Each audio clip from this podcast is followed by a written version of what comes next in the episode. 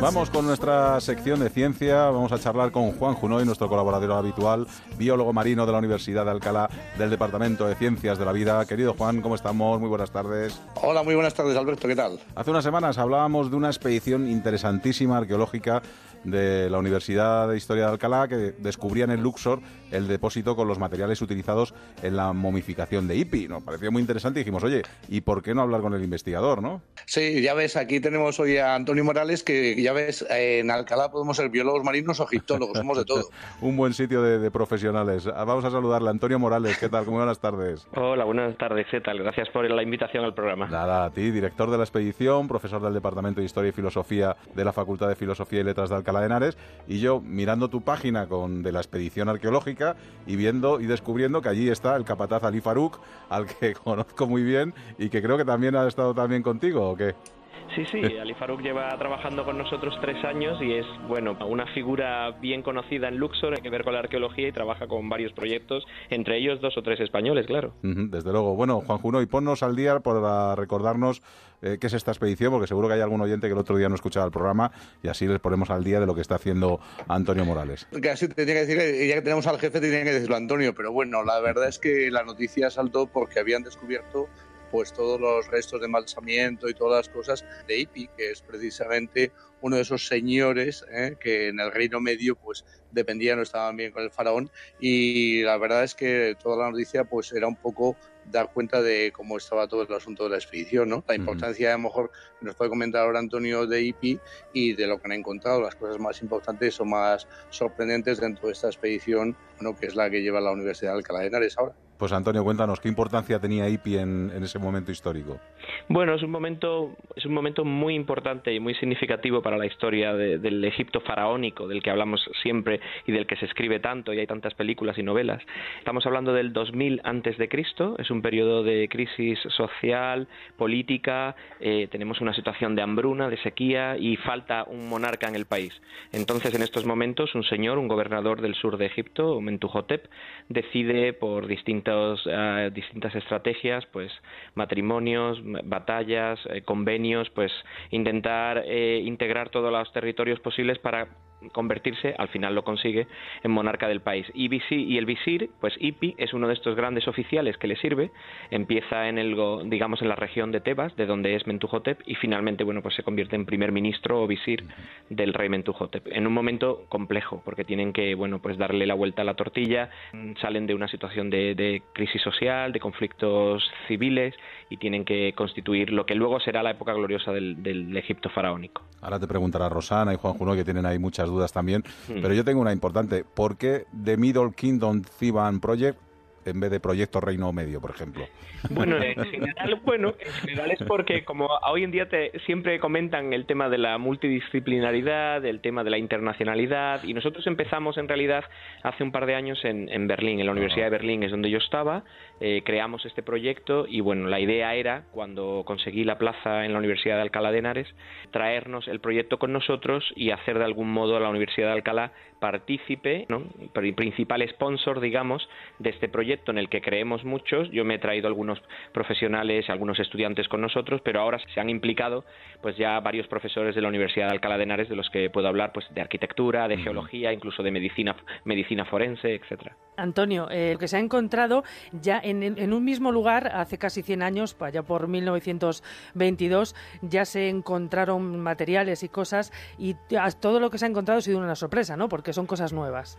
Es una gran sorpresa, porque en realidad en los años 20, como bien dices, la expedición del Museo Metropolitano de Nueva York estuvo trabajando en esta zona. Lo único que ocurre es que, claro, ellos no realizaban excavaciones científicas eh, tan detalladas, tan particulares como hacemos nosotros. Ellos iban un poco a tope, corriendo mm. sobre la marcha. Eh, cada una de estas tumbas la hacían en 20 días. Excavaban mucho, abrían agujeros, boquetes, tiraban abajo algunos muros sellados para buscar cosas y en realidad le daban mucha importancia a lo que era lo, lo estético, las piezas que se podían mostrar en los museos.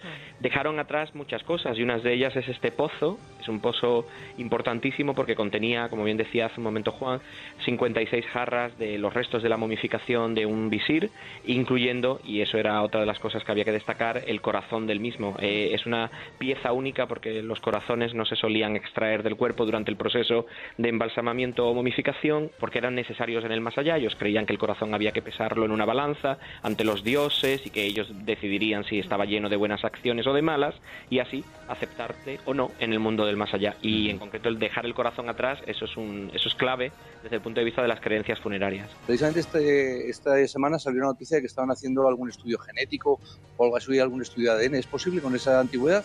Sí, se intenta, pues se intenta. Depende un poquito también, esto es una cosa que podría contestar pues uno de los especialistas forenses que, que, van a empezar a trabajar con nosotros, es una cuestión que se tiene en cuenta en función un poco de la contaminación del elemento. El corazón estaba, digamos, desecado, eh, estaba, por supuesto, había salido, lo habían sacado del cuerpo, está momificado, está vendado de una manera muy especial y en principio desde el punto de vista, digamos, morfológico se puede reconocer o identificar este corazón. Ahora bien, se pueden añadir una serie de elementos, experimentos a lo mejor de ADN, realizar también pruebas. Y luego además, una cosa muy importante es que el resto de material, que incluye vendas, sudarios, por ejemplo, los sudarios son interesantísimos porque están llenos de manchas mm, del color muy oscuro, podríamos decir a lo mejor alguna de ellas, seguramente sangre del difunto, también debe haber restos de ungüentos, de natron, que ese es el tipo de, el tipo de sal que usaban, este componente mineral que usaban para desecar el cuerpo durante unos 70 días, eh, ungüentos, aceites, perfumes, todo esto podríamos llegar a identificar algunos de ellos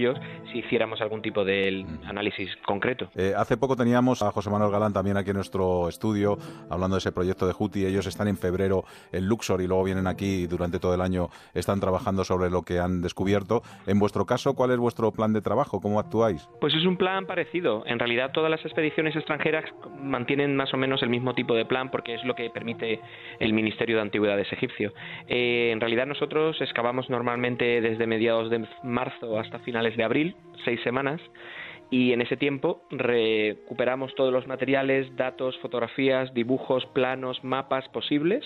Se trabaja durante las tardes de manera muy intensa durante estas seis semanas. Es un periodo en el que terminamos todos agotados y exhaustos y cuando volvemos pues tenemos 11 meses tanto para, para publicar, estudiar, interpretar y preparar las publicaciones necesarias de todo lo que hemos encontrado, reconstruir, eh, ir pensando en nuevos proyectos, nuevos, nuevos planes, tanto como eh, para eso como para eh, preparar el plan del año siguiente. O sea que cada marzo, abril tenemos que estar allí preparados. Lo que pasa que es verdad, y eso lo comento yo siempre mucho, la arqueología está llena de misterios y entre otras cosas los planes que uno haga a veces no funcionan. Nosotros teníamos un plan muy claro para los 60 trabajadores que utilizamos de la localidad, los 25 miembros del equipo, las distintas funciones que realizan cada uno de ellos, arquitectos, geólogos, egiptólogos, epigrafistas, papirólogos, tenemos de todo. El problema es que llegamos allí y en el segundo día encontramos este depósito inesperado, por lo tanto hay que cambiar absolutamente casi todo y todo el plan realizado durante 11 meses hay que improvisarlo de repente. No significa que lo abandonemos,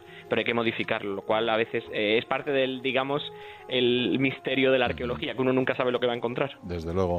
Interesantísimo, la verdad es que me parece una expedición que va a dar mucho que hablar porque hay muchas cosas todavía por descubrir y que estaremos muy pendientes porque estaremos ahí a todo lo que haga a partir de ahora Antonio Morales, director de esta expedición, profesor del Departamento de Historia y Filosofía de la Facultad de Filosofía y Letras de Alcalá de Henares y si quieren saber más de cebanproject.com es la página web que seguro que en algún momento cuando lo patrocine algún español lo cambiaremos de nombre. Tendremos que modificarlo, efectivamente. Antonio, un abrazo fuerte, Juan Juno y gracias a vosotros, hasta el lunes que viene. Adiós. Chao.